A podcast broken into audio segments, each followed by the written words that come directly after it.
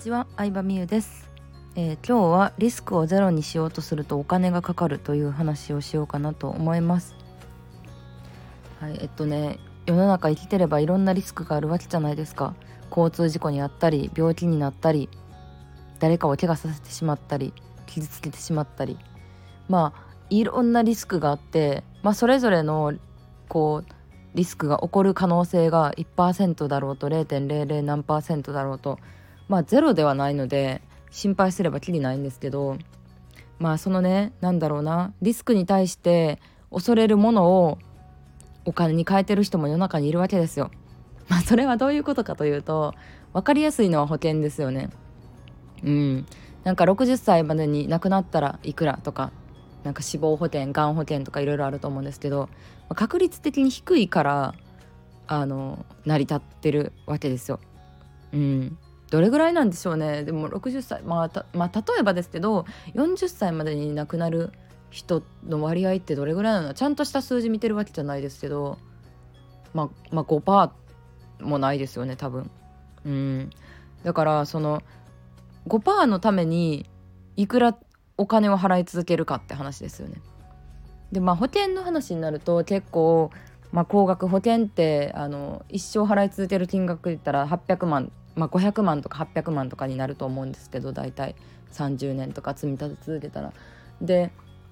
でもうん結構多いのがさ iPhone にも保険あるじゃないですか Mac 製品とかも。あれもめっちゃ儲かるらしいですあれ自体が。儲かるってことはみんなが不安を感じて保険に入ってくれるのに対してアップル側が保証、うん、例えば携帯が壊れた時にかかるコストっていうのが圧倒的に少ないってことですよね。でしかも結構な人が入ってくれるらしいんですよ。あのアップルケアアップルの保険。うん。もし水没してしまったら何万円修理にかかるけどそれがゼロになりますみたいな。でも私ねあの私は入ったことないんですよ。そういう保険って、うん、アップル系の保険。でちなみに壊れたこともないんですね。うん。で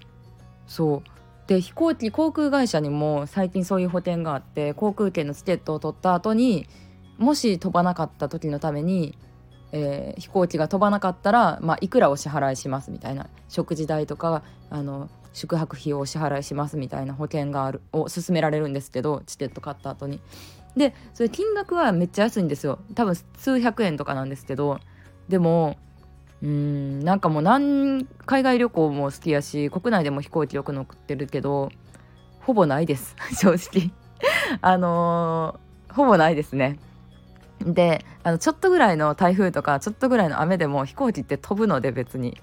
うん、でしかもそれそのね飛行機が飛ばなかった時の保険って、うん、多分 3, な3時間とか4時間とか後にも飛ばなかったらみたいな細かい条件があって、うん、で結構ギリギリその保険にかからないようにギリギリ3時間弱で次の便飛んだりするっていうのを知ってるんですよね。あんまり飛行機のこと知らない人がターゲットになってるとは思うんですけど、まあ、っていう感じでうんなんかリスクをゼロにしようとすると、まあ、異常なお金がかかるのであんまりうんちょっとぐらいのリスク、まあ、1%とか5%ぐらいのリスクを気にせずにいろんなことをチャレンジしたりとか、うん、いろんなことに挑戦する人の方がまあトータルのコストは少なくなるなっていうのは思いました。はい。そう。そうなんですよね。なんか何もしないのにコストがかかるっていうのにすごくもったいなさを感じてしまって。一見さなんか高いものを買ったりとか、まあ、好き放題お金を使ってる人の方が損しそうなもんですけど何もしなくてもただ不安だからっていうのでなんかお金を払うって別に保険ってさ掛け捨てやったら何も得れるものがないので、まあ、個人的な考えではどうせならうんなんか自分に意味のあるものにお金を使いたいなと思うし起こるかどうかわからないことを心配しすぎてもなとは思いますね。はいということでこれは1個知っておいて、えー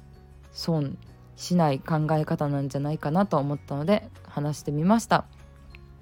リスクとコストの話でした。バイバイ。